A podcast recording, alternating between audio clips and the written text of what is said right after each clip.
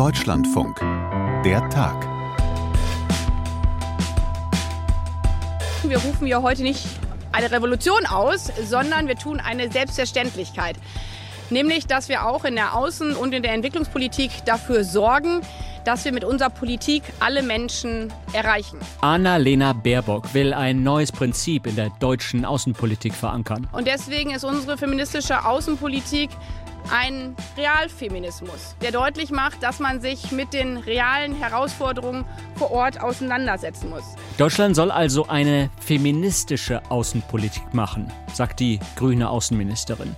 Sie hat sich dazu heute ausführlich geäußert, zusammen mit der Entwicklungsministerin Svenja Schulze von der SPD. Wir wollen mithelfen, mit unserer Entwicklungspolitik den Hunger in der Welt zu bekämpfen, Armut zu bekämpfen. Wir wollen Gesellschaften gerechter machen. Und da kann man nicht auf die Hälfte des Potenzials, nämlich auf die Frauen, verzichten. Der Begriff Feminist Foreign Policy, der ist schon seit einigen Jahren international etabliert. Unser Außenpolitik-Experte Stefan Detchen erklärt das heute genauer. Auch was sich mit diesem neuen Ansatz für die deutsche Politik ändern könnte. Und wir gehen ins Ausland. Nigeria hat gewählt, das bevölkerungsreichste Land auf dem afrikanischen Kontinent. Der designierte neue Präsident heißt Bola Tinubu. Unsere Korrespondentin Dunja Sadaki hat mir geschildert, für welche Politik er steht und auch, welche Chancen eine feministische Außenpolitik in seinem Land haben könnte. Heute ist Mittwoch, der 1. März 2023 und hier ist Tobias Armbruster. Hallo. Hallo Stefan, grüß dich. Hallo Tobias. Stefan, du kommst jetzt gerade von dem großen Pressetermin mit Annalena Baerbock. Die Außenministerin, haben wir jetzt heute mehrfach gehört, will, dass Deutschland künftig eine feministische Außenpolitik macht. Und sie hat das heute genauer erklärt. Vielleicht kannst du das ganz kurz erklären. Was ist das, feministische Außenpolitik? Naja, das ist das, was Annalena Baerbock jetzt vorgestellt hat heute und was diesen Tag durchzogen hat. Zunächst im Bundeskabinett, wo Annalena Baerbock und Entwicklungsministerin Schulze ein Konzept für ihre Ministerien vorgestellt haben, ist, so heißt das, sind Leitlinien. Im Grunde ähm, zunächst mal Aufforderungen, Handlungsleitlinien für diese jeweiligen Ministerien, wie die sich in ihrer Politik verhalten sollen, wie die Gedanken der Geschlechtergleichstellung, aber auch einer breiter angelegten Inklusion von Minderheiten, von Personen mit besonderen Bedürfnissen in ihre Politik integrieren sollen, aber auch wie diese Leitlinien, diese Grundgedanken strukturelle Veränderungen in den Ministerien selbst bewirken sollen. Kannst du uns mal ein Beispiel nennen, was das im, sozusagen im außenpolitischen Alltag bedeutet? Annalena Baerbock hat das eben erklärt in dieser äh, Veranstaltung, wie das sich zum Beispiel auf humanitäre Hilfsprojekte auswirken kann. Also etwa ähm, das Außenministerium organisiert äh, Hilfe für die Opfer der Erdbebengebiete in der Türkei oder in anderen humanitären Notlagen. Was können Leitlinien unter der Überschrift für feministische Außenpolitik dann bewirken? Dass wenn wir bekanntermaßen die Hälfte von Gesellschaften Frauen sind, wir in solchen Situationen auch daran denken, dass Frauen besondere Hygieneartikel brauchen. In Flüchtlingskämpfen zum Beispiel. Auch das bisher keine Selbstverständlichkeit, auch wenn manche denken, das ist ja so No-Brainer. Bei meinen Reisen führe ich allerdings auch so Strichlisten über Hotels. Sieht viel schlechter aus, wahrscheinlich in den Hotels als in den Flüchtlingscamps, ehrlich gesagt, weil man da offensichtlich nicht das mitdenkt. Das klingt jetzt banal und wie eine Anekdote. Aber es unterstreicht für mich immer wieder, es ist eben keine Selbstverständlichkeit. Wir müssen uns immer wieder selber vergegenwärtigen, was es heißt, andere mitzudenken. Also andere mitdenken. Und das bezieht sich dann nicht nur auf Frauen, das bezieht sich auch auf andere Gruppen, also moderne Konzepte feministischer Außenpolitik, äh, nehmen auch andere Personenkreise mit in den Blick. Äh, schauen wir mal, auch da hat Annalena Baerbock ein äh, Beispiel genannt, das mich selber erstaunt hat. Das hat strukturelle Gründe. Und an diese strukturellen Gründe müssen wir ran, auch wenn es uns selber manchmal schwerfällt. Weil wir uns dann fragen müssen, warum zum Beispiel an einer unserer Botschaften in einem EU-Mitgliedstaat letztens bei einer Veranstaltung ein anderer Botschafter freundlich ausgeladen werden musste, weil dieser mit seinem Rollstuhl leider nicht in unsere Residenz kommen konnte.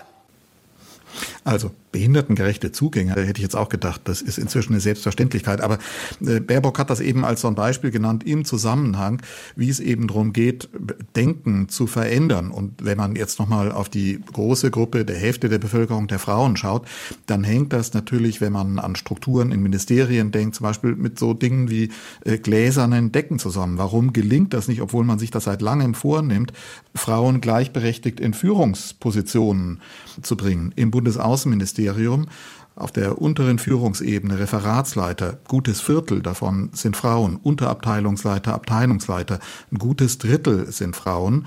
Ähm, da zeigt das, wie, wie schwerfällig das ist, da voranzukommen, auch wenn sich alle einig sind. Also eigentlich wollen wir doch da Frauen in Führung bringen und streben eigentlich an, äh, dass sich auch da eine vollständige Gleichberechtigung, eine Parität abbildet. Mhm.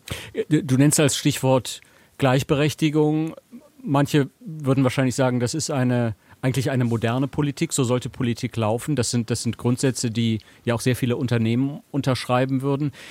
Wie hilfreich ist das denn, eine solche Außenpolitik, so einen Ansatz mit dem Wort Feminismus, feministisch zu beschreiben? Ein Begriff, der ja für viele durchaus ein Kampfbegriff ist.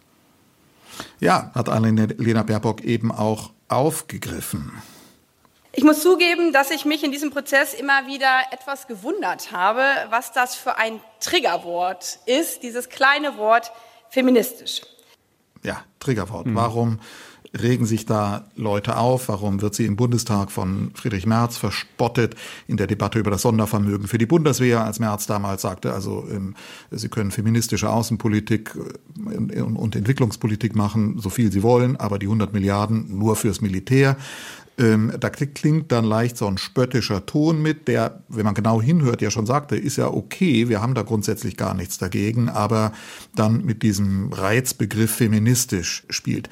Auch in der Koalitionsverhandlung war das schon Streitpunkt. Die FDP wollte diesen Begriff nicht im Koalitionsvertrag haben, die Grünen wollten ihn drin haben. Wie lautete der Kompromiss? Man hat das im Koalitionsvertrag als Ziel festgeschrieben, aber unter dem englischen Begriff Feminist Foreign Policy. Dafür äh, erarbeiten wir äh, Leitlinien. Warum? Weil man gewusst hat, das ist ein Reizbegriff, der spaltet, der weckt Vorstellungen, die ähm, äh, die polarisieren, die, die Vermutung wecken, dass da was ganz Neues, was vollkommen Revolutionäres, was anderes gemacht werden soll als bisher, was es eigentlich gar nicht ist. Warum macht Lena Baerbock das? Ich glaube, sie hat das schon ganz bewusst gemacht. Sie will diesen Begriff sozusagen äh, ganz bewusst verwenden, ihn salonfähig machen, aber sie weiß natürlich auch, dass sie äh, in den eigenen Reihen, zum Beispiel in der eigenen Bundestagsfraktion, in der sehr jungen, aktivistisch ökologisch, aber auch feministisch geprägten Bundestagsfraktion damit natürlich punkten kann, damit äh, viel Zustimmung bei der eigenen Anhängerschaft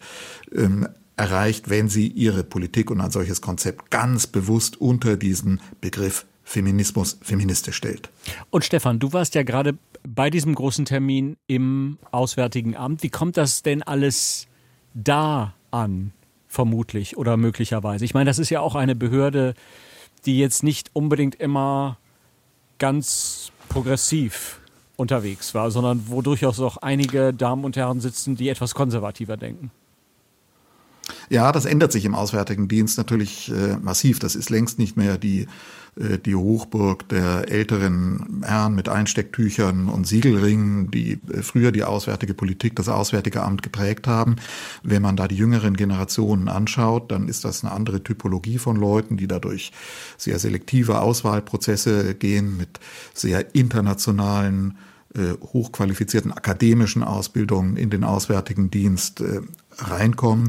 Da sieht man dann auch, das ist in Unternehmen ja auch nicht anders, dann unter den jungen Nachwuchskräften sieht man eben sehr, sehr viele Frauen. Und auch wenn man da die Statistiken anschaut, dann erreicht man da im Nachwuchs tatsächlich fast die, äh, die Parität oder kommt in Teilbereichen sogar darüber hinaus. So, dann ist für die natürlich äh, erkennbar, dass, äh, dass das Grundgedanken sind, die ja nicht neu sind, die nicht erst mit einer grünen Außenministerin Einzug ins, ins Auswärtige Amt halten. Erkenntnisse etwa in Kernbereichen der Außenpolitik, dass Konfliktlösungen zum Beispiel dann leichter gelingen, wenn an Verhandlungstischen Frauen vertreten sind oder sogar in führenden Positionen vertreten sind. Das sind Erkenntnisse, die werden auch von der Konfliktforschung äh, bestätigt. In der Entwicklungspolitik ist das seit langem eine Erkenntnis, dass Entwicklungsgelder besonders da erfolgreich eingesetzt werden, wo sie äh, an Frauen gerichtet werden, wo Frauen mit Projekten oder wo die Bildung von jungen Mädchen ganz gezielt unterstützt wird. Deshalb sind auch äh, in der Entwicklungspolitik in Afrika etwa Länder, Regierungen, die sich äh, die Bildung von jungen Frauen und Mädchen zum Ziel gesetzt haben, in besonderer Weise Adressaten deutscher Außen- und Entwicklungspolitik, nicht erst seit dieser Bundesregierung, aber hier wird das jetzt in ein sehr konsistentes und sehr konsequentes Konzept gegossen, mit dem aber diese äh, Bundesaußenministerin natürlich auch ganz gezielt Werbung für sich macht. Stefan, wenn wir uns dieses ganze Konzept der feministischen Außenpolitik von Annalena Baerbock einmal anschauen, wenn wir das Revue passieren lassen, was ist davon wirklich Substanz und was ist nur Oberfläche? Ja, ich glaube, man darf den Teil der Substanz nicht unterschätzen. Wie gesagt, das ist seit langem eine Erkenntnis und ein Kernbestand von Außen- und Entwicklungspolitik. Aber ähm, wir sehen da schon eine Außenministerin, die sehr gezielt, sehr bewusst mit äh, bestimmten Bildern, mit bestimmten Inszenierungselementen der Politik umgehen kann. Und wenn man sie kritisch betrachten will, dann wird man schon feststellen müssen, dass das auch in einem gewissen Kontrast steht, sozusagen die ähm, Werf, der hohe Anspruch, mit dem heute ein solches Konzept vorgestellt wird, das für die Ministerin nicht so schwer zu erarbeiten ist, weil es ja sich rein auf das eigene Ministerium äh, bezieht. Und im Kontrast dazu stehen dann Bereiche, in denen dieses Außenministerium, diese Außenministerin bisher bei weitem nicht so vorangekommen ist, wie sie sich das selber zum Ziel genommen hat und wie man das erwarten konnte. Beispiel die Sicherheitsstrategie der Bundesregierung, auch eine ganz grundlegende Zielstellung, wo Annalena Baerbock die Federführung in der Bundesregierung hatte. Das sollte jetzt im Februar vorgelegt vorgelegt werden, rechtzeitig zur Münchner Sicherheitskonferenz. Äh, das war aber viel komplizierter, weil man das zwischen verschiedenen Ressorts abstimmen musste und äh, Annalena Baerbock das nicht zu diesem Zielpunkt gelungen ist und auch die China-Strategie der Bundesregierung, auch ein sehr komplexes Thema, erfordert viel sozusagen regierungsinterne Diplomatie, Abstimmung zwischen den verschiedenen Ressorts. Auch da ist man nach wie vor noch nicht fertig geworden damit. Interessante Analyse, Stefan Detchen, über die feministische Außenpolitik von Annalena Baerbock. Stefan, danke dir vielmals.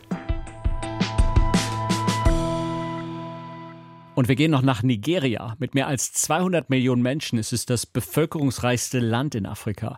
Dort in Nigeria haben jetzt Präsidentschaftswahlen stattgefunden. Tinubu Bola Ahmed of the APC, having satisfied the requirements of the law, is hereby declared the winner and is returned elected. Thank you. Und der neue Mann an der Spitze, wir haben den Namen gerade gehört, heißt Bola Tinubu. Er ist 70 Jahre alt und er hat 36 Prozent der Stimmen bekommen. Er gilt damit in Nigeria als Wahlsieger. Ich habe darüber, auch über dieses Ergebnis, mit unserer Korrespondentin Dunja Sadaki gesprochen. Die ist gerade unterwegs in der nigerianischen Metropole Lagos. Es ist ziemlich laut dort und ich habe sie zuallererst mal gefragt, warum sollte uns in Deutschland ein Land wie Nigeria interessieren? Ich würde sagen, Nigeria ist nicht zu Unrecht als der Gigant des Kontinents betitelt, aber auch für Deutschland ist Nigeria nicht unwichtig, ist der zweitwichtigste äh, Handelspartner äh, auf dem Kontinent und Absatzmarkt in Subsahara-Afrika. Nigeria ist die größte Volkswirtschaft des Kontinents, Nigeria ist die größte Demokratie des Kontinents. Das heißt, man sieht schon, es sind alles Superlativen über diesen Kontinent. Nigeria wird äh, laut UN-Schätzungen 2050 der drittgrößte Staat sein mit über 400 Millionen Einwohnern nach China. China und Indien. Das heißt, es ist einfach ein Gigant auf dem Kontinent. Viele Experten sagen hier, was in Nigeria passiert, hat äh, direkte Auswirkungen auf die Nachbarregion. Und die ist natürlich sehr spannend und auch wichtig, denn da geht es um Terrorismus, da geht es um Migrationsbewegungen, da geht es um Klimawandel, also alle aktuellen Themen, die wir natürlich auch in Europa besprechen. Was sind denn die drängendsten Probleme in Nigeria? Die Liste ist tatsächlich lang, sehr, sehr lang. Also es gibt eine, Wasch, äh, eine krasse Wirtschaftskrise, hohe Inflation. Viele, gerade junge Menschen sind ohne Arbeit. Äh, fast zwei Drittel sind äh, im Land leben in Armut. Wir haben verschiedene terroristische Gruppen, die Attacken verüben, die Menschen kidnappen. Aber wir haben auch kriminelle Banden. Wir haben separatistische Bewegungen in manchen Landesteilen. Ähm, und wir haben auch ethnische Konflikte, die angeheizt durch den Klimawandel weiter sich ausweiten. Das heißt, man sieht ein wirklich toxischer Cocktail, den es hier gibt, mit vielen, vielen Auswirkungen. Und die Liste ist tatsächlich lang. Aber wenn man Leute hier in Lagos fragt, was sind eure drängendsten Probleme? Viele junge Leute haben mir gesagt, es muss sich einfach was ändern. Irgendwo an diesen Krisen muss sich einfach was ändern. Und viele sind einfach frustriert, denn gerade herrscht auch eine krasse Bargeldknappheit. Die betrifft sogar mich selbst. Man kriegt kein Geld von den Banken, man kann kein Geld abheben.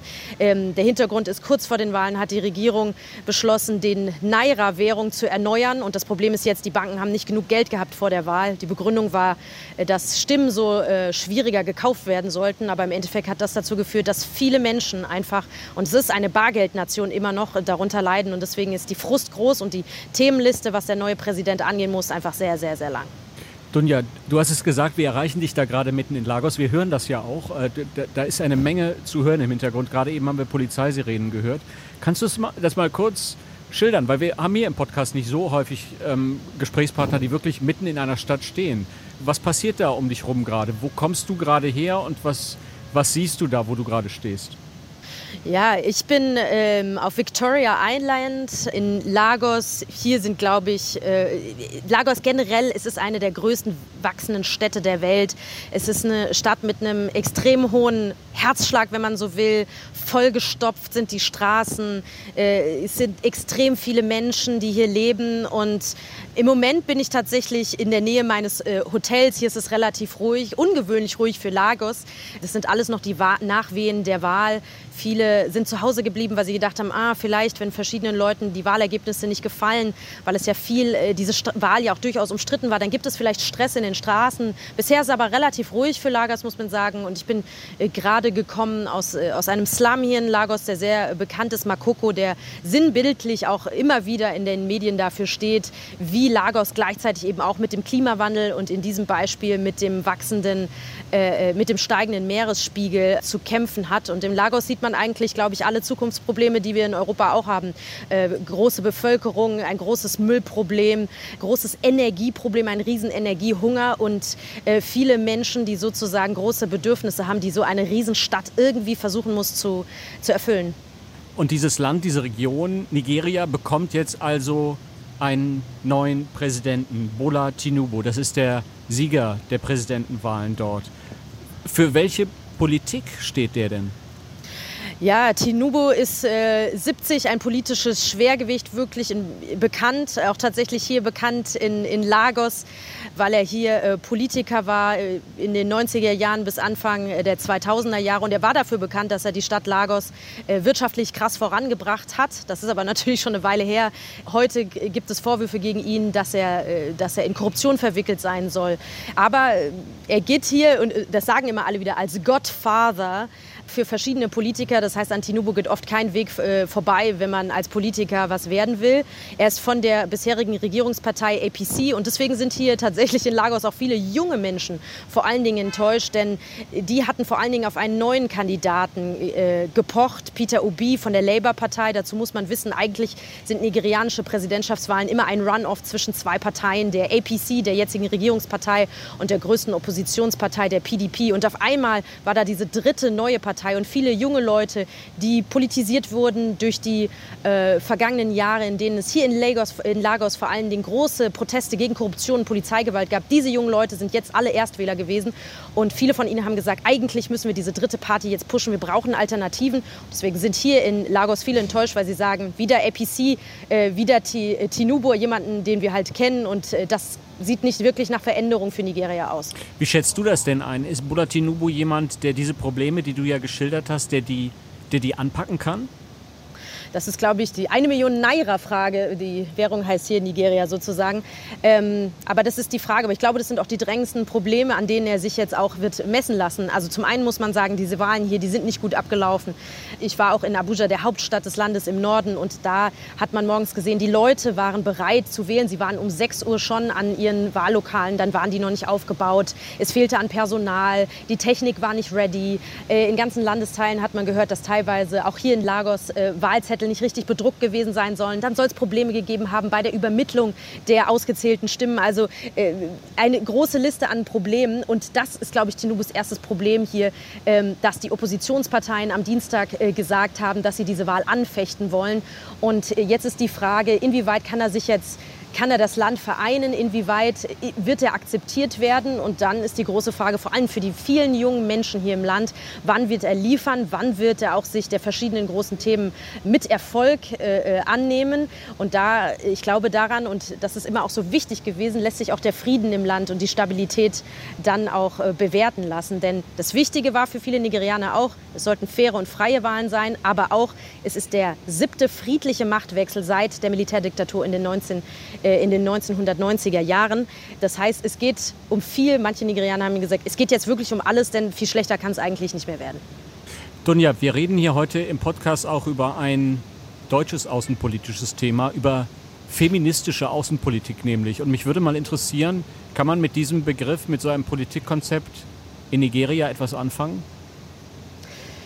Also ich würde sagen, wenn wir uns sozusagen die Innenpolitik angucken und gucken, was könnte daran feministisch sein, dann, dann wird man, glaube ich, lange suchen. Das ist kein äh, großes Thema. Aber wenn man sich natürlich die Realität hier anguckt, ist, ist natürlich die, die Frauenfrage hier eine große drängende Frage. Immer wieder. Das haben wir auch in Deutschland gemerkt. 2014, ich gebe ein Beispiel, wurden äh, im Ort Chibok äh, von der Terrormiliz Boko Haram über 214 Schülerinnen, die sogenannten Chibok Girls, entführt. Das hat damals zu Schlagzeilen geführt, zu der Social-Media-Kampagne Bring Back Our Girls, bringt unsere Mädchen zurück. Und viele dieser Mädchen, die heute junge Frauen oder Frauen sind, sind immer noch nicht wieder da. Das heißt, Frauen sind äh, im Land von den Krisen besonders betroffen. Zum einen von den kriminellen Banden, von den Entführungen von Schulkindern, von äh, Bildungsungerechtigkeit bis hin natürlich auch zur politischen äh, Teilhabe. Das konnte man auch bei den Präsidentschaftswahlen sehen. Wir hatten 18 Kandidaten und 17 davon waren Männern. Eine Frau war nur da, die äh, chancenlos war. Ähm, und da gibt es noch nicht viel Partizipation, obwohl, wenn man sozusagen ein Level runtergeht, gucken, wer sind die Menschen, die als erstes den, an den Wahlurnen stehen, wer sind die Menschen, die sich in Nichtregierungsorganisationen stark engagieren, dann sehen wir immer besonders viele äh, Nigerianerinnen, die sich da stark machen, besonders viele Nigerianerinnen, die, wenn man in die Wahllokale geht, die sagen, es ist hier meine staatliche, äh, es ist meine, meine Pflicht als Bürgerin und auch mein Recht, hier meine Stimme abzugeben, damit sich etwas ändert, vor allen Dingen auch für die Mädchen und Frauen im Land, äh, weil sie am meisten betroffen sind von den Mehrfachkrisen, die es hier gibt gibt. Die Wahlen in Nigeria. Dunja Sadaki in Lagos, vielen Dank für diese genauen Beobachtungen, und Einschätzungen. Danke dir vielmals, Dunja. Gerne. Ein umstrittener Wahlsieger also in Nigeria und Deutschlands feministische Außenpolitik. Das war unser Podcast Der Tag für heute an diesem 1. März 2023. Der Tag at deutschlandfunk.de ist unsere E-Mail-Adresse. Wir lesen immer gerne, was unsere Hörerinnen und Hörer denken, wenn sie uns hören. Kritik und Lob also immer willkommen. Danke bis hierher fürs Zuhören, sagen Malte Hennig und Tobias Armbruster. Ciao.